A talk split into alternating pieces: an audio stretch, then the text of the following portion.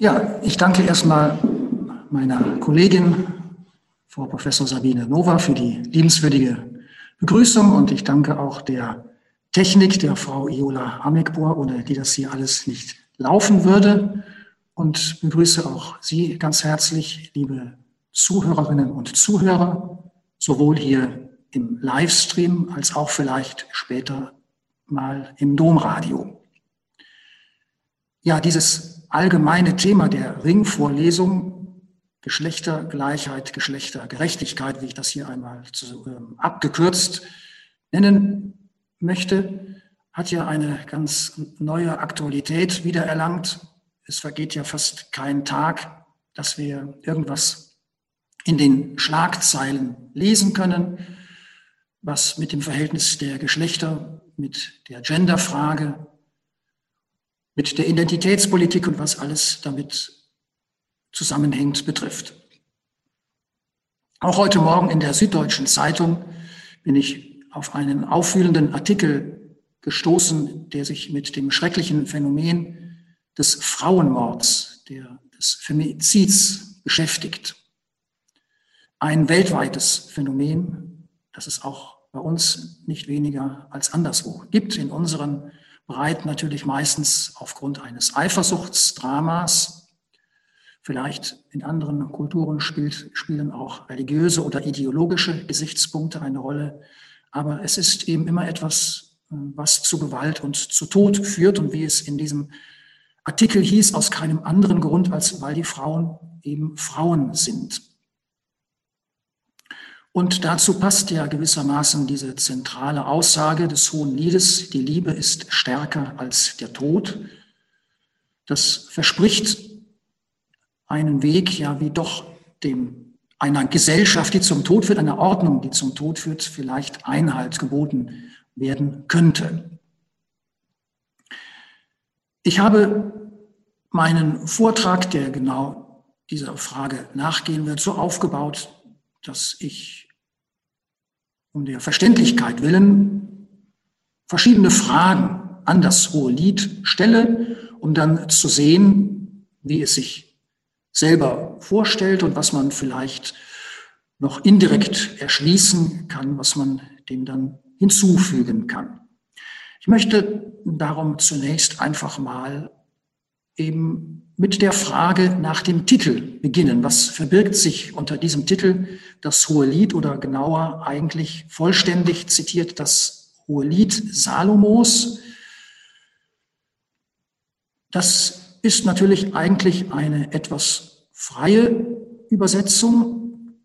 Ganz wörtlich würde der Titel lauten, das Lied der Lieder von Salomo.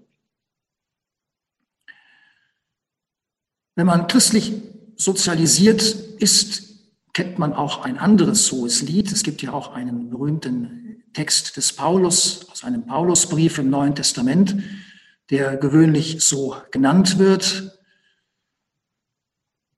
der aber eben ein, ein Abschnitt aus einem Brief ist und eigentlich nicht äh, offiziell diesen Titel trägt. Der ist ihm erst im Nachhinein eben verliehen worden. Also dieser Zusatz von Salomo hat insoweit eben auch den Vorteil, dass man damit deutlich machen kann, dass es sich damit um den Text im Alten Testament handelt. Diese freie Wiedergabe Hohes Lied geht meines Wissens auf Martin Luther zurück mit seinem großartigen Versuch seinerzeit die ganze Bibel zu übersetzen. Das ist, ähm, hängt natürlich damit zusammen, dass so ein Genitiv mit demselben Wort wie bei dem Ausdruck das Lied der Lieder in der hebräischen Sprache natürlich einfach der Steigerung dient, der Betonung, der Hervorhebung. Und das hat eben Luther mit dem Ausdruck hohes Lied nachzuahmen versucht.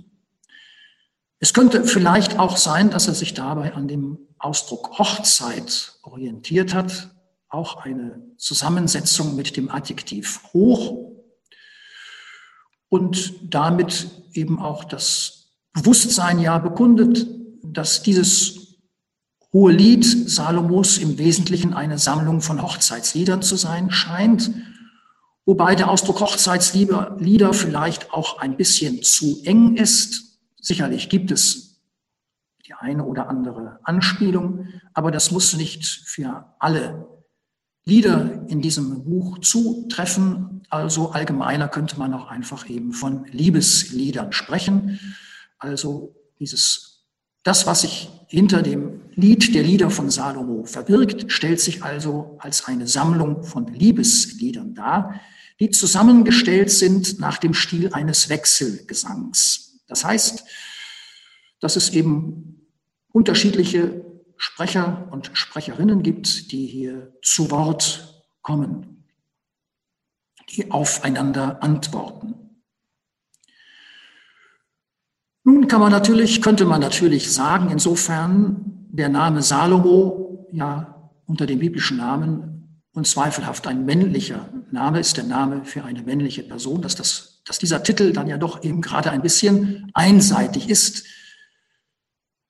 Und wenn man also eben noch weiter im Hohen Lied dann nachforscht, stößt man auch auf einen anderen Namen, nämlich in, im Kapitel 7 im ersten Vers erfahren wir, dass die Geliebte des Hohen Liedes den Namen Schulamit trägt, beziehungsweise dass sie eben im Hohen Lied so genannt wird. Also könnte man die Frage stellen, müsste eigentlich nicht vollständig gesagt oder eben auch gendergerecht formuliert. Der Titel lauten Das Hohe Lied von Salomo und Schulamit. Und wenn wir die Frage nach dem wirklichen Autor stellen, könnte es sein, dass das durchaus auch sehr naheliegend ist. Denn natürlich muss man davon ausgehen, dass Salomo, wenn damit der König Salomo genannt sein sollte, wie er aus der Geschichte des alten Israel bekannt ist, ist sicherlich nicht der wirkliche Autor dieses Textes. Das, dieser Name ist ein fiktiver Autorname. Vielleicht ist, können wir uns das so ein bisschen ähnlich vorstellen, wie ja in kirchliche Einrichtungen auch meistens ein Patronat haben nach einem bestimmten Heiligen genannt werden. So gibt es eben auch in der Bibel Bücher, die nach einer berühmten Person benannt werden, ohne dass man deshalb davon ausgehen darf, dass es der wirkliche reale Autor ist. Dass Salomo gerade für dieses Buch, für diese Sammlung von Liebesliedern gewählt worden ist, hängt sicherlich auch eben mit manchen Zügen aus seiner Biografie zusammen, wie sie in den Geschichtsbüchern der Bibel dargestellt wird.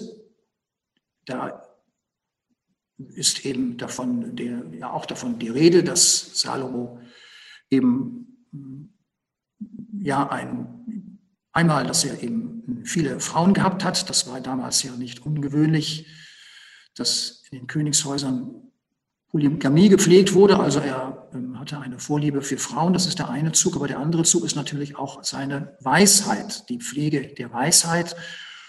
Und weisheitlichen Charakter wird man auch in dem Hohen Lied indirekt erkennen können, aber da werden wir noch später drauf gehen. Erst einmal, dann noch einmal verweilt bei der Frage nach dem Autor. Wer ist eigentlich der Autor oder die Autorin, die, also der reale Autor oder Autorin dieser Dichtung, dieser Sammlung von Gedichten?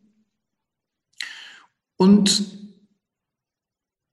tatsächlich mehren sich die Stimmen und man kann vielleicht allmählich fast sogar von einem Konsens sprechen, dass man ausgeht, dass tatsächlich der reale Autor dieser Dichtung wahrscheinlich eine Frau gewesen ist, also eine weibliche Verfasserin zur Autorin hat.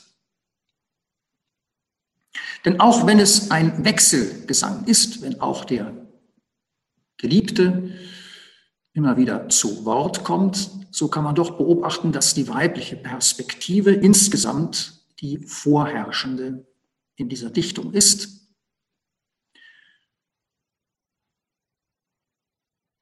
Das hängt einmal mit den Redeanteilen der Geliebten zusammen, aber es hängt vor allem auch damit zusammen, dass die Geliebte nicht allein gezeigt wird, dass sie immer wieder umgeben wird von einem größeren Kreis von Frauen, die innerhalb der Dichter als Töchter Jerusalems angesprochen werden. Und das eine oder andere Mal auch sogar selber mit kurzen Fragen, Äußerungen zu Wort kommen.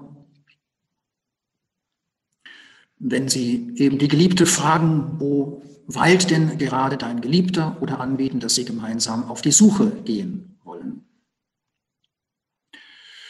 Also das ist hm, auch natürlich ein besonderes Merkmal dann dieses Buchs, dieser Dichtung hm, und damit hat es eben auch einen einzigartigen Charakter innerhalb der Bibel. Es dürfte eben wohl mit das einzigste Buch sein, bei dem man mit einer ziemlichen Sicherheit davon ausgehen kann, dass es eine weibliche Verfasserin hat. Aber es zeigt eben auch, dass auch das innerhalb der Welt der Bibel möglich war, dass dem auch Raum gegeben worden ist. Dass man nicht davon ausgehen kann, dass das Hohelied wirklich den König Salomo zum Autor hat, hängt natürlich auch damit zusammen, dass es sehr viele Züge hat, die dafür sprechen, dass es sich doch um ein eher späteres Werk der hebräischen Bibel, wie man das Alte Testament auch zu bezeichnen pflegt, darstellt. Also wenn wir die weitere Frage stellen, aus welcher Zeit stammt denn wohl das Hohelied, da gibt es vor allem sprachliche Indizien, die dafür sprechen, dass es ein spätes Werk ist, nämlich in dem Grundtext stoßen wir auf vereinzelte persische und griechische Lehnwörter. Also zum Beispiel äh, treffen wir auf die Bezeichnung für Baumgarten, äh, auf den Ausdruck Pardes, von dem dann ja unser gebräuchliches Wort Paradies auch herkommt. Und das ist offenbar ein, hat einen persischen Ursprung. Oder äh, Aperion dann für Sänfte ist offensichtlich ein Wort griechischen Ursprungs. Und das weist eben deutlich auf eine bestimmte Zeit hin, denn äh, die Perser und die Griechen, das waren die politischen Mächte, die in dem Landstrich Israel-Palästina, nach dem sogenannten babylonischen Exil im 6. Jahrhundert vor Christus vorherrschend waren. Also die Perser haben die Babylonier als erstes verdrängt und damit, weil sie etwas toleranter waren, den verbannten Israeliten wieder die Möglichkeit gegeben, in die Heimat zurückzukehren und dort wieder ein neues Leben zu beginnen, die eigene Kultur wieder aufzubauen. Es sind sicherlich natürlich auch ein großer Teil der Bevölkerung im Land geblieben, aber sie konnten da hm, kein ähm, eigenständiges Gesellschaft und gesellschaftliches und religiöses Leben weiterentwickeln. Und dann später mit Alexander dem Großen sind dann auch dann eben die Griechen auf den Plan getreten. Und nach dem relativ frühen Tod von Alexander dem Großen eben seine Nachfolger, die sich dann in verschiedene Dynastien aufgespalten hat. Also eine dieser Dynastie wird gewöhnlich als Ptolemäer bezeichnet, die ihren Sitz eigentlich in Ägypten hatten, aber ihren Herrschaftsbereich dann eben auch über Palästina, Israel ausgedehnt haben. Und damit befinden wir uns ungefähr dann im dritten Jahrhundert vor Christus. Weiter kann man es nicht mehr eingrenzen, denn irgendwelche konkreten geschichtlichen, politischen Anspielungen kann man aus dem Hohen Lied nur sehr mühsam herauslesen und ähm, bleibt dann letztlich auf unfruchtbare Spekulationen verwiesen. Das sind natürlich mehr jetzt äußere historische Gesichtspunkte. Es kann insofern aber interessant sein, als das Hohe Lied nicht nur eine Begegnung zwischen Liebenden ist, sondern indirekt äh, auch eine Begegnung der Kulturen in irgendeiner Weise erkennen lässt. Und das wird vor allem dann interessant, eben wenn wir fragen, was sind das eigentlich für Liebende, die im Hohen Lied zu Wort kommen, die sich gegenseitig ihre Liebe bekennen, ihnen in poetischen Texten Ausdruck verleihen. Und da wollen wir uns einmal anschauen, wie denn im Hohenlied selber die Liebenden sich vorstellen bzw. vorgestellt werden.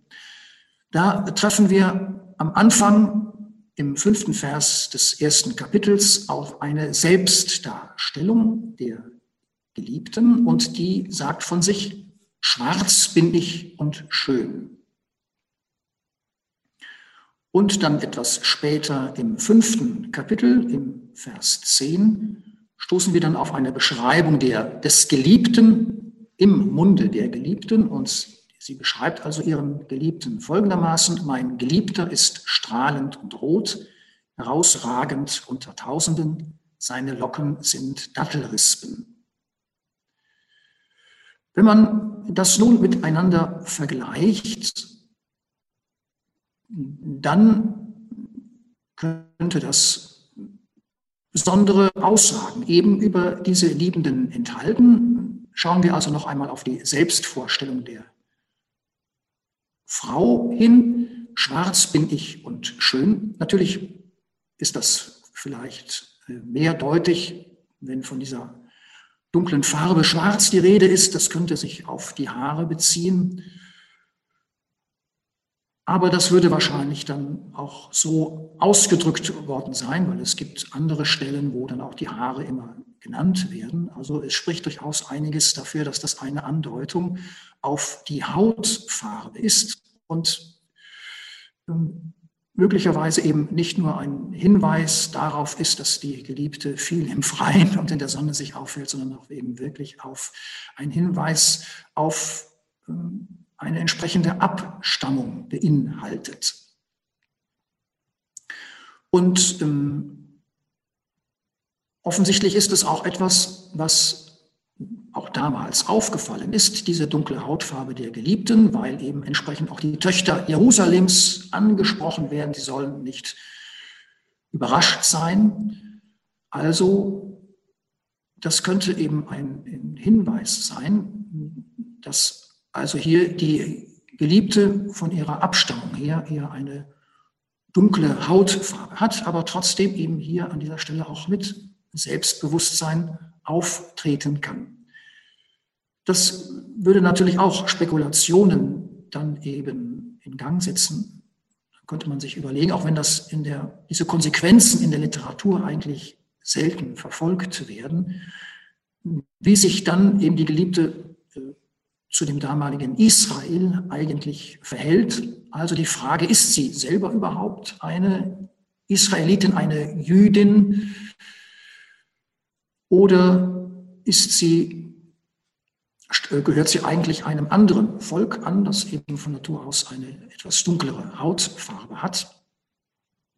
Also hat sie vielleicht eine arabische oder eine andere afrikanische Abstammung. Natürlich könnte es auch noch einen Mittelweg zwischen beiden Extremen geben, wenn man vielleicht davon ausgeht, dass man es mit einer Diaspora Jüdin zu tun hat. Dieses Phänomen bleibt auch nach dem babylonischen Exil bestehen, dass es auch eben Wirtschaftsflüchtlinge gab, also eben auch Angehörige des jüdischen Volkes, die außerhalb des Landes Israel gelebt haben und sich da vielleicht eben auch ein bisschen vermischt haben. Aber auch wenn es eben eine solche Vermischung ist, ähm, spielt ja eben dann durchaus auch das Fremde mit hinein, das eben hier im Hohen Lied integriert wird. Das ist natürlich dann insofern auch interessant, als das Hohe Lied dann eben nicht nur in der Gender-Debatte, sondern ebenfalls auch genauso in der Black Lives Matter-Debatte eine Rolle spielen könnte. Wenn wir nun damit jetzt einmal die Vorstellung des Geliebten äh, vergleichen und uns anschauen, da heißt es also von dem Geliebten dann, mein Geliebter ist strahlend und rot, herausragend unter Tausenden, seine Locken sind Dattelrispen. An dieser, hierbei Also die Bedeutung erkennt man erst, wenn man weiß, dass es sich zum größten Teil auch um Zitate oder zumindest um Anspielungen an andere Stellen in der Bibel handelt. Denn diese Bezeichnung als strahlend oder andere übersetzen auch mit hell, also Bezeichnung als hell und rot. Rot wird manchmal auch mit braun übersetzt. Das ist so ein bisschen unsicher, äh, obwohl das Wort Edom heißt eigentlich Rot ist es höchstens die Frage natürlich, ob es, wenn es für Menschen gebraucht wird, eher das meint, was wir als äh, braun bezeichnen. Aber braun würde dann wahrscheinlich eher auf die Hautfarbe natürlich passend sein, auf die Hautfarbe sich anwenden lassen. Also bleiben wir mal bei der Bezeichnung strahlend und rot. Das ist genau die Beschreibung, mit der David beschrieben wird, als er von dem Propheten Samuel gesalbt wird, als er ihn eben aus der Schar seiner Geschwister heraussucht. Da wird also David in genau dieser Weise vorgestellt. Dann die Charakterisierung als herausragend unter Tausenden. Das könnte auch eine Anspielung auf eine Stelle sein, die sich auf Saul bezieht, von dem gesagt wird, dass er die anderen um eine um Haupteslänge überragt hätte. Also das sind äh, Beschreibungen, die vor allem von den israelitischen Königen gebraucht werden. Und wenn man dann noch die besondere Erwähnung der Locken hinzunimmt, das könnte ja vielleicht auch auf die Vorschrift der Schläfenlocken, wie sie im Buch Levitikus formuliert wird, sein. Also insgesamt wird der Geliebte im Gegensatz offensichtlich als ein richtiger Israelit und Jude hier äh, dargestellt und beschrieben. Das heißt also, es scheint sich um eine Liebes Beziehung zu handeln, die also äh, wirklich auch in der Lage ist, sich offenbar auch über Grenzen hinwegzusetzen. Natürlich für die Gender-Thematik ist das ein bisschen eine Abschweifung, aber ich wollte doch eben darauf eingehen. Eine oft gestellte Frage, die sich stellt, ist äh, eben die, wie kommt überhaupt das hohe Lied in die Bibel, wenn es sich ja eigentlich um eine Sammlung von profanen Liebesliedern handelt. Das ist zunächst einmal natürlich richtig, dass wir keinen primär religiösen Gehalt ausmachen können, aber wenn man genauer hinblickt, dann lebt diese Dichtung des Hohen Liedes doch sehr stark aus der allgemeinen Sprache der Bibel. Es werden viele, auf, ja, viele Sachen zitiert, es wird auch vieles angespielt.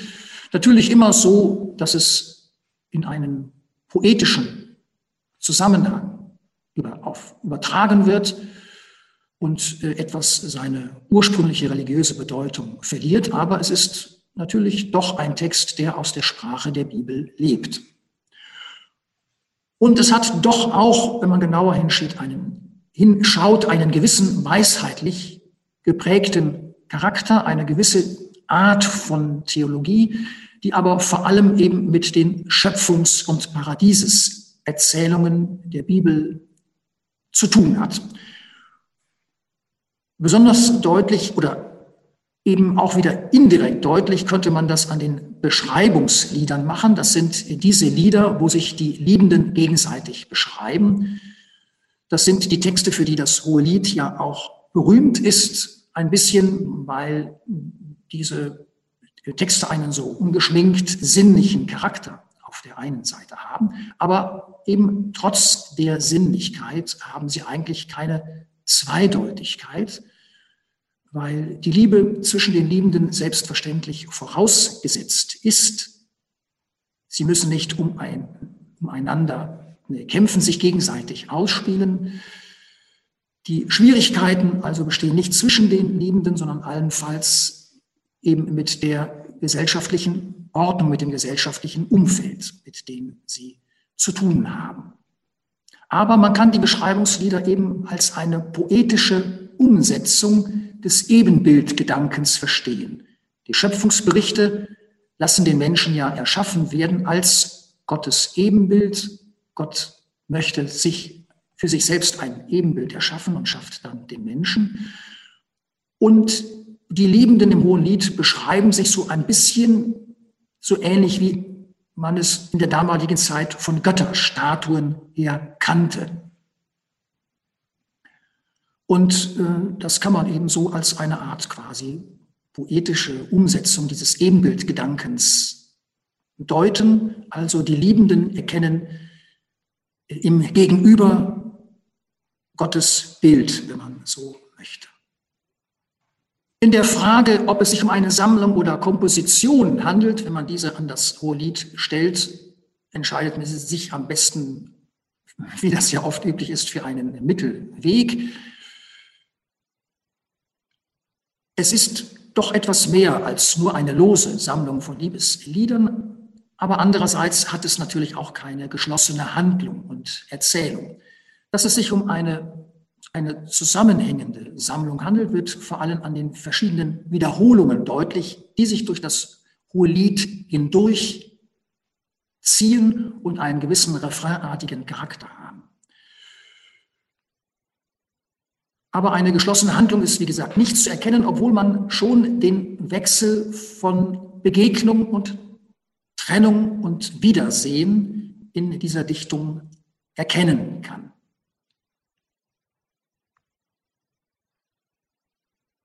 Nun wollen wir dann aber doch auf die zentrale Thematik natürlich des Hohen Liedes, äh, des Vortrages eingehen, eben nämlich die Frage, wie das Hohe Lied mit der Gender-Debatte zusammenhängt oder wie man das Hohe Lied dafür fruchtbar machen kann.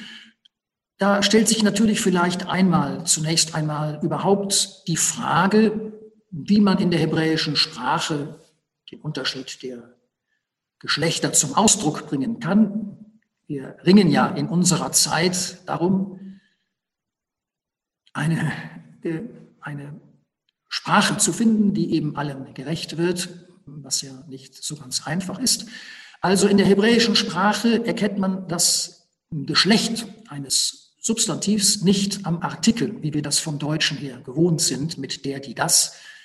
Es gibt im Hebräischen, ähnlich wie im Englischen, nur einen bestimmten Artikel, der für alle Geschlechter zutrifft.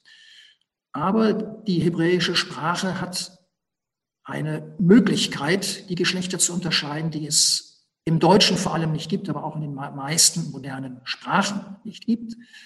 Nämlich, sie kann anhand der Verbformen auch die Unterschiede des Geschlechtes deutlich machen. Also vor allem die zweite und dritte Person der Verbformen werden nochmal nach männlich und weiblich unterschieden haben. Dafür jeweils noch einmal eine eigene Form. Das nur so grundsätzlich allgemein gesagt. Das wird jetzt aber so im Einzelnen nicht weiter von Belang sein, weil wir uns ja vor allem natürlich mit dem beschäftigen, was in der Übersetzung ja auch deutlich wird. Und da wollen wir natürlich fragen, wie sich das Rollenverständlich, das Rollenverständnis in der Beziehung der Liebenden zueinander vielleicht widerspiegelt. Und da gibt es einen besonderen Refrain, der sich durch das hohe Lied hindurchzieht, der also dreimal in unterschiedlichen Variationen im hohen Lied aufgegriffen wird. Ich bezeichne den Refrain gerne als Zugehörigkeitsrefrain. Sprecherin ist in allen drei Fällen die Geliebte selber, die damit ihr Verhältnis zum Geliebten auf den Punkt bringt.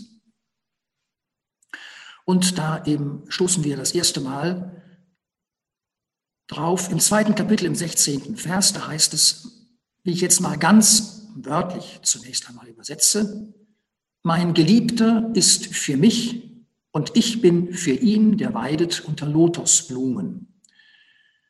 Man muss wissen, dass es im Hebräischen kein eigenes Verb für haben oder besitzen oder gehören gibt. Das ist nur mit einer Präposition auszudrücken. Also mit einer Präposition, die oft den Dativ ersetzt. Es gibt sonst keine Fälle im Hebräischen. Also man könnte etwas umgangssprachlich auch stattdessen übersetzen, mein Geliebter ist mir und ich bin ihm. Poetisch ausgedrückt würde das dann natürlich lauten, mein Geliebter ist mein und ich bin sein. Und so wird es dann ja auch meistens in den gängigen Übersetzungen wiedergegeben, aber es ist trotzdem gut, bei dieser wörtlichen Arbeitsübersetzung einmal zu bleiben, weil mir scheint, dass die Präposition auch eine möglicherweise eigenständige Bedeutung hat. Und das wird dann vielleicht auch eben deutlich, wenn wir die anderen vergleichen, wo der Inhalt immer gleich bleibt, aber die Satzstellung verändert wird. Also in der zweiten Stelle im Kapitel 6, Vers 3 heißt es, ich bin für meinen Geliebten und mein Geliebter ist für mich, der weidet unter Lotosblumen. Das ist praktisch identisch, nur die Reihenfolge der Satzglieder ist hier ausgetauscht. Und dann das letzte Vorkommen im Hohen Lied, Kapitel 7, Vers 11. Ich bin für meinen Geliebten, also es fängt gleich wie das letzte Beispiel an, aber geht dann anders weiter. Und auf mich steht sein Verlangen. Ich habe hier mich entschieden, auf mich wiederzugeben, weil mir so ein bisschen die deutsche Redewendung auf jemanden stehen im Hintergrund schwebte, die ja auch gerne gerade für den Ausdruck erotischer Sympathien gebraucht wird. Sonst wäre natürlich sprachlich korrekter eigentlich zu sagen, auf mir steht sein Verlangen oder nach mir steht sein Verlangen. Die Satzstellung äh, zeigt eben immer an, äh, auch im Hebräischen natürlich, was betont wird. Und das wird auch im Hebräischen oft an den Anfang gestellt und da zeigt sich dann eben eine überraschende Entwicklung. Also einfach mal oberflächlich betrachtet sehen wir ja hier, dass beim ersten Zitat noch der Geliebte im Vordergrund steht, damit wird begonnen. Und an der zweiten Stelle im Kapitel 6, dann rückt das Ich der Geliebten dann schon an die erste Stelle. Und damit eben ist eine Entwicklung in Gang gesetzt, die ich also hier auf der nächsten Folie versucht habe, ein bisschen grafisch darzustellen. Also wenn wir uns das erste Beispiel anschauen, mein Geliebter ist für mich und ich bin für ihn, da sehen wir, dass dieser kurze Satz eben mit dem männlichen Geliebten beginnt und auch mit ihm aufhört. Davon ist also so richtig dieser Vers umrahmt. Da geben die Ausdrücke für die weibliche Person, also natürlich die Sprecherin in diesem Fall, die sind in die Mitte gerückt, bilden also das, was eben vom männlichen Part umrahmt und umgeben wird. Und wenn wir dann uns das zweite Beispiel anschauen, dann sehen wir eben, dass diese Ordnung hier umgestellt wird. Ich bin für meinen Geliebten und mein Geliebter ist für mich dieser Satz. In diesem Satz fängt also die Liebende selbstbewusst mit sich selber an und hört auch mit sich selber auf. Also hier ist es der weibliche Part, der den dominierenden Rahmen um das Ganze herstellt und der Geliebte ist dann eben jeweils in die Mitte gerückt. Wenn wir dann noch mal einen kurzen Blick dann hm, auf die Präpositionen richten, äh, und dann erkennt man, warum ich also Wert darauf gelegt habe, auch diese wörtlich mit zu übersetzen. Dann sieht man also, dass die Präpositionen immer in jedem Satz wechselnd mal bei der weiblichen Person und mal bei der männlichen Person stehen. Also die Präpositionen eben stehen gewissermaßen, wenn man so will, für den, für den Austausch, für den Wechsel, für den Umgang miteinander, für die Beziehung. Und dann wollen wir also aber noch auf das letzte Beispiel einen Blick äh, werfen. Hier könnte man zunächst einmal vielleicht so etwas wie eine Synthese entdecken nach wie vor, also wenn es hier heißt, ich bin für meinen Geliebten und auf mich steht sein Verlangen, nach wie vor beginnt hier die Geliebte selbstbewusst mit sich selbst, aber der Satz endet dann eben mit sein Verlangen, also mit dem Hinweis auf den männlichen Geliebten. Und entsprechend ist auch die Mitte gestaltet, der Wechsel zwischen dem Geliebten und der in erster Person von sich selbst sprechenden Geliebten findet hier also statt. Also hier ähm, bis dahin zunächst einmal der Eindruck dann eines ausgeglichenen, auf Gleichheit gestellten Verhältnisses. Trotzdem ist aber der Ausdruck sein Verlangen auf ein Hinweis, dass die Gerechtigkeit für die weibliche Person hier noch ein Stück weiter entwickelt ist. Das wird aber erst erkennbar, wenn man sich vor Augen führt, welche anderen biblischen Stellen mit diesem Ausdruck sein Verlangen angespielt wird. Im hebräischen Tishukato dieser Ausdruck sein Verlangen oder eben die normale Form Tishuka, die hier zugrunde liegt, kommt in der gesamten hebräischen Bibel nur dreimal vor. Also außer im Hohen Lied eben noch zweimal im Buch Genesis, also dem ersten Buch der Bibel, wo es eben um die Schöpfung und die Urgeschichte geht. Und äh, das erste Beispiel ist Genesis 3, 16. Wir sind hier vor allem innerhalb der Sündenfallerzählung, wo es um die Bestrafung des ersten Menschenpaars geht. Und da heißt es in Genesis 3, 16, zu der Frau sprach Gott, gar viel machen will ich deine Klage bei der Schwangerschaft und mit Schmerz sollst du Kinder gebären und zu deinem Mann geht dein Verlangen, doch er wird herrschen über dich. Also hier ist auch von dem Verlangen die Rede, aber hier ist es das Verlangen der Frau, also umgekehrt wie im Hohen Lied. Und hier ist dieses Verlangen Ausdruck für die daraus resultierende Abhängigkeit beziehungsweise Unterworfenheit der Frau im Verhältnis der Geschlechter.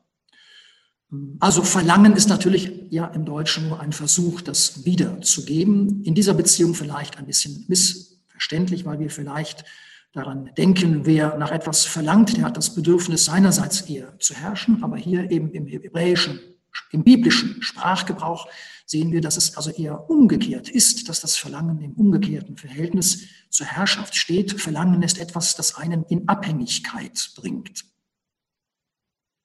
Also es stehen alle möglichen Bedürfnisse dahinter, die ein Abhängigkeitsverhältnis bedingen. Und das steht eben auch hier in, bei der anderen Stelle wohl im Hintergrund, wo es um Kain und Abel geht, also besonders eben um Kain, um also die Erzählung des ersten Mordes, der ersten Gewalttat.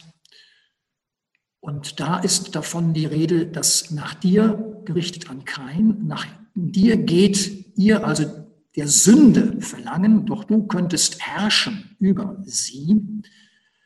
Also hier ist es äh, die Sünde, die das Verlangen hat, also ein Abstraktum. Aber auch hier wird äh, darin zumindest die Möglichkeit gesehen, dass die Sünde eigentlich etwas Beherrschbares wäre, auch wenn kein diese Chance dann nicht nützt. Aber eigentlich hätte er die Möglichkeit gehabt, über die Sünde zu herrschen. Also, wenn wir dann eben im, uns die Stelle im Hohen Lied dann eben noch einmal anschauen, dann sehen wir, dass dieser Ausdruck Ich bin für meinen Geliebten und auf mich steht sein Verlangen hier etwas Besonderes eben ausdrückt, dass hier an dieser Stelle im Hohen Lied in, in der Bibel das Verlangen oder das durch das Verlangen bestehende Verhältnis umgedreht wird, so dass also nicht mehr die Frau vom Mann abhängig ist, sondern dass dieses Abhängigkeitsverhältnis sich hier in der Liebe eben umdreht. Dass es also hier der Geliebten gelingt, den Geliebten abhängig zu machen, aber sicherlich natürlich nicht im Sinne einer äußeren Unterwerfung, sondern eben innerhalb dieses, dieser Liebesbeziehung und eben dadurch das frühere einseitige Abhängigkeitsverhältnis zu überwinden und aufzuheben. Also hier an dieser Folie eben noch einmal allgemein.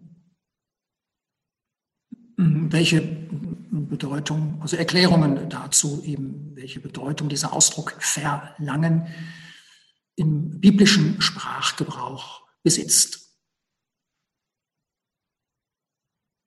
Also dass ähm, diese Bedeutung dieser Anspielung dieses Zitates allgemein anerkannt. Das ist etwas, was in der Literatur ähm, fast überall erwähnt wird und längst Konsens ist. Und äh, worüber eben Einigkeit besteht, dass da eine besondere Aussage innerhalb des Hohen Liedes besteht.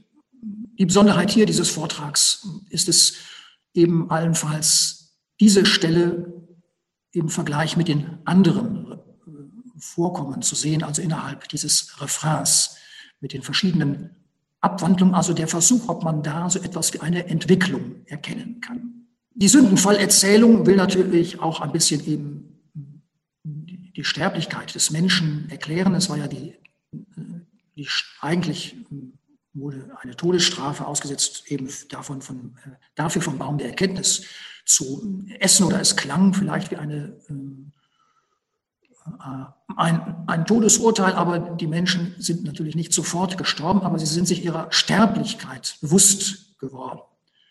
Und es wird eben damit, wenn man so will, eine Gesellschaftsordnung äh, begründet, eben die patriarchalische Gesellschaftsordnung, die zwar auch nicht äh, zum absoluten Tod führt, aber die doch durch ihre Einseitigkeit eben diese Tendenz zur Gewalttat, wie sie zum ersten Mal bei Kain aufbricht, und dann eben allgemein zum Tod in sich birgt, also ähm, auch unabhängig vom natürlichen Tod eine Ordnung, die auch immer wieder dazu führt, dass durch Gewalttat der Tod vorschnell herbeigeführt wird. Und damit sind wir natürlich auch hm, wieder bei dem Thema des Titels dieses Zitates aus dem Hohen Lied, stark wie der Tod ist die Liebe. Also der Liebe wird ja hier eben die Fähigkeit zugesprochen, den Tod gewissermaßen zu überwinden, was hier eben dadurch gelingt, dass sie diese einseitige Ordnung aufbricht und ein einigermaßen gleichgestelltes Verhältnis zwischen den Liebenden wiederherstellt.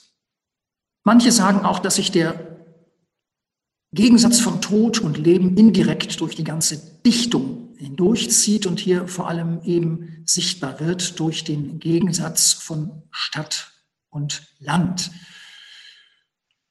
den wir hier äh, eben erkennen, also eben auch für Stadt auch die Stadt steht eben auch eben für diese einseitige Ordnung, einseitige Herrschaftsverhältnisse, mit denen sich die Liebenden auseinandersetzen müssen und die auch eben immer wieder zu der Trennung der Liebenden führt, die sich dann eben wieder neu suchen und wiederfinden müssen.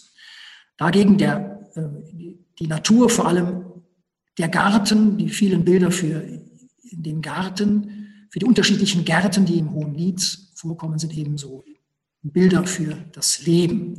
Und das lässt sich eben auch äh, von einem bestimmten Baum sagen, der im Hohen Lied vorkommt, nämlich der Apfelbaum, bei dem ich so ein bisschen den Verdacht habe, dass er vielleicht für den Baum des Lebens steht, der ja auch schon neben dem Baum der Erkenntnis in der Schöpfungserzählung vorkommt und der äh, natürlich ein Gegenstand vor allem auch der weisheitlichen Suche ist, dieser Versuch zum Baum des Lebens wieder zurückzufinden.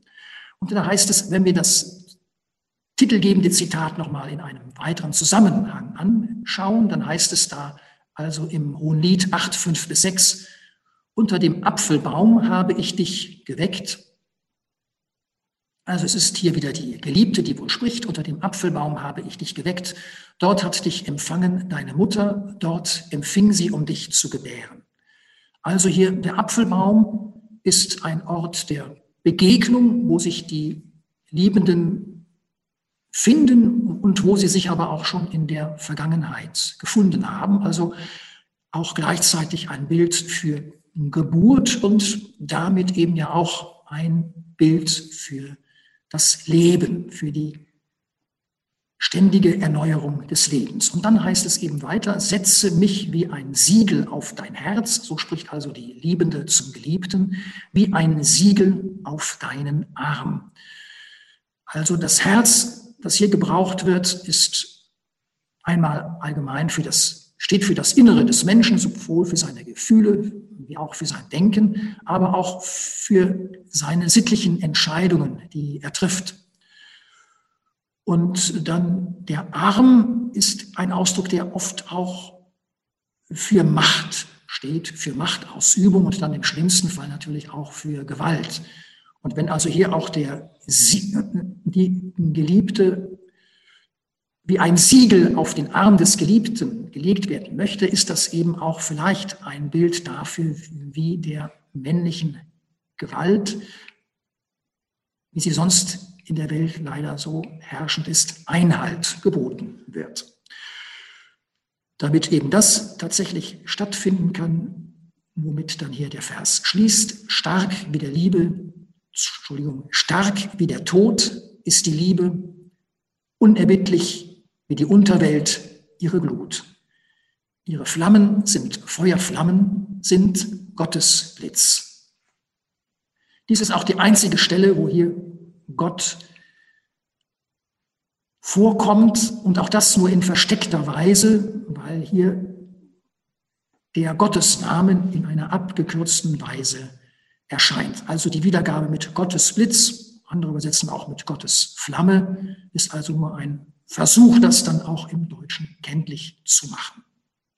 Das ist also gewissermaßen der Zielsatz, auf den eben das hohe Lied zuläuft.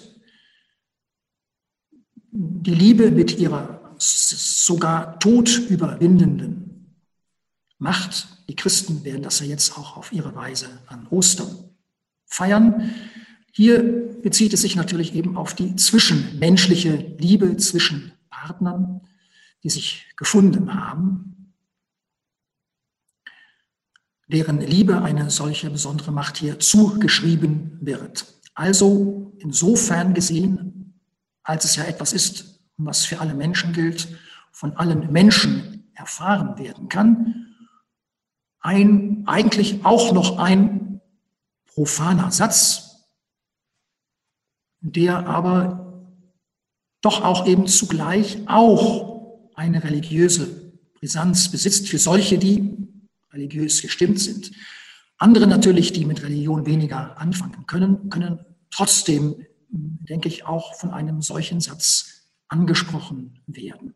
Denn die zwischenmenschliche Liebe ist ja auch wirklich etwas, das von allen als etwas Besonderes, dort, wo sie gelingt, auch als etwas Besonderes erfahren werden kann. Also hier dann die abschließende Frage, wie aktuell ist das hohe Lied? Gerade weil es einen solchen eigentlich profanen Charakter hat, hat es auch die Fähigkeit und die Möglichkeit, ebenso etwas wie eine Brücke zu spannen von der Welt der Bibel in die Alltagswelt eines jeden Menschen zu jeder Zeit und so eben auch zu heute. Es ist sicherlich vielleicht auch deutlich geworden, dass es da verschiedene Möglichkeiten gibt, ähm, die sich ergeben. Auch die Frage ähm, nach Rassismus ist, wäre ein aktuelles Thema, ähm, mit dem das Lied in Verbindung gebracht werden kann. Könnte auch die Frage Missbrauch, Gewalt ist etwas, was man damit thematisieren könnte. Aber natürlich, wir haben ja die Frage, wie das mit der, dem Verhältnis der Geschlechter allgemein aussieht, wie sich das auch in der Sprache widerspiegeln kann. Und da eben äh, finde ich das Interessante, dass man an diesem Refrain, den ich vorgestellt habe, so etwas wie eine äh, Bewusstseinsentwicklung beschreiben könnte. Also diese drei Vorkommen dieses Zugehörigkeitsrefrains könnten auch eben für drei Etappen innerhalb einer solchen Entwicklung stehen durch die eben ein Perspektiven- und Paradigmenwechsel sich allmählich einstellt. Natürlich sehen wir hier, dass die Bibel dem Bewusstsein allgemein das Primat einräumt.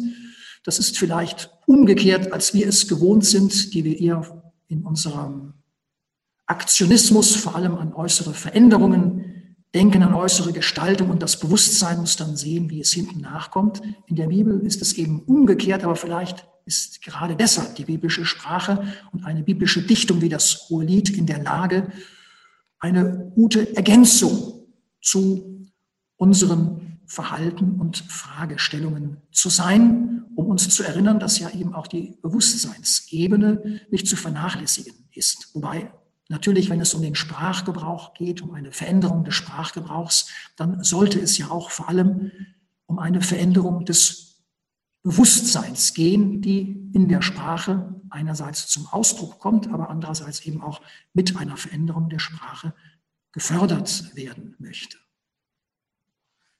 Also wir könnten eben anhand dieses Prozesses jeweils eben fragen, was ist in unserer Erfahrungswelt das Subjekt, was stellt sich vielleicht einseitig als Subjekt dar und stempelt andere bloß zum Objekt.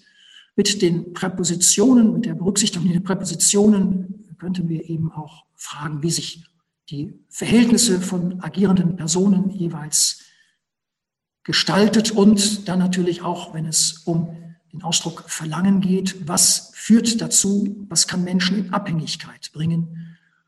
Auch in unserer Zeit, bei allem Bemühen, sehen wir ja, ähm, dass auch äh, heute noch ein selbst in westlichen Demokratien gleiche Löhne äh, noch immer nicht für Frauen gegeben sind.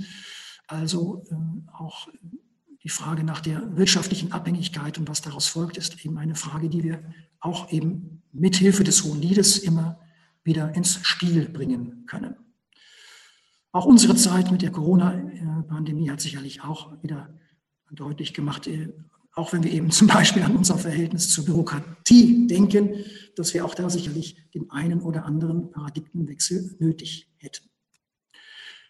Ich möchte nur dann noch ganz kurz doch mit einem Gedicht schließen, das eben deutlich macht, wie man sich auch poetisch vom Hohen Lied inspirieren lassen kann. Else Lasker, Schüler, eine deutschsprachige Dichterin jüdischer Abstammung und jüdischen Bekenntnisses. Und diese Dichterin, also Else Lasker-Schüler, ist eine Dichterin, die sehr stark in ihrer poetischen Sprache aus der Sprache der Bibel lebt, aber vor allem eben auch immer wieder Anspielungen aus dem Hohen Lied benutzt, bei der man also auch erkennen kann, wie sie gerade in der Poesie sich vom Hohen Lied inspirieren lässt. Also das Gedicht aus 1936 äh, im Schweizer Exil gedichtet lautet, ich liege wo am Wegrand übermattet und über mir die finstere, kalte Nacht und zähl schon zu den Toten längst bestattet. Wo soll ich auch noch hin, von Grauen überschattet, die ich vom Monde euch mit Liedern still bedacht und weite Himmel blau vertausendfacht. Die heilige Liebe, die ihr blind zertratet, ist Gottes Ebenbild, fahrlässig umgebracht. Darum auch lebten du und ich in einem Schacht und doch im Paradiese trunken Blumen umlattet. Ich möchte hier vor allem auf die vorletzte Strophe hinweisen. Die heilige Liebe, die ihr blind zertratet, ist Gottes Ebenbild. Hier hat mich eben angesprochen, dass nicht Mann oder Frau einseitig als Gottes Ebenbild bezeichnet wird, sondern die Liebe zwischen Menschen wird hier als Gottes Ebenbild bezeichnet, wo man eben auch erkennen kann, dass dieser, dass Else Nasker-Schüler diesen Ausdruck aus der Schöpfungserzählung Gottes Ebenbild gewissermaßen auf der Folie des Hohen Liedes im Grunde genommen äh, gelesen hat. Natürlich eben hier dann angewendet als etwas, das fahrlässig umgebracht worden ist, angewendet auf das, was im Dritten Reich, was in der Shoah passiert ist. Also geradezu ja die Übersteigerung einer todbringenden Ordnung, die wir eben immer wieder neu, die wir nicht müde werden sollten, immer wieder neu zu überwinden. Und damit danke ich für die Aufmerksamkeit.